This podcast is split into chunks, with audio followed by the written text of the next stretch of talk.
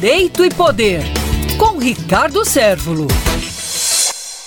Sobre o relatório final da CPI da Covid, cujo relator é o senador Renan Calheiros. Na realidade, o que se pode colher desse relatório é mais ou menos aquilo que já havia sido ventilado nos próprios comentários, nas reportagens que a grande imprensa nacional cobriu né, e vem cobrindo, que é a questão das hipotéticas fake news, da orientação por fazer uso de medicações que não haviam uma eficácia comprovada, responsabilizando quando não diretamente figuras que não estavam participando do governo e que no relatório, segundo o senador Renan Calheiros, ele responsabiliza o governo, mais especificamente a figura do atual presidente Jair Bolsonaro. A questão a se refletir sobre isso é como o uso do instrumento que é fantástico, é um instrumento jurídico, mas também é um instrumento político, como ficará para a história essa conclusão, esse relatório? É uma grande reflexão que a sociedade precisa fazer. Uma CPI que foi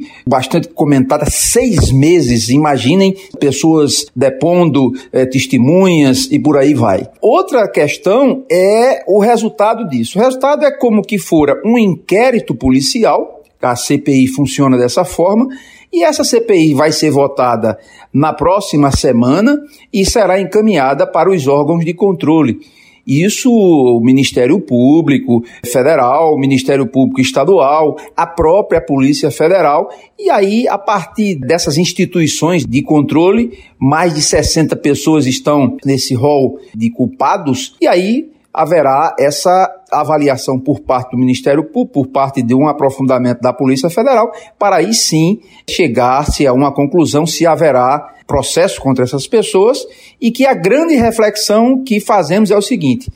quem achado em culpa for que pague pelos supostos atos cometidos, mas que esse pensamento que a gente precisa fazer é utilizar na sua essência e na sua integralidade a eficácia desse instrumento que ajuda demais as democracias modernas, que são essas comissões parlamentares de inquérito.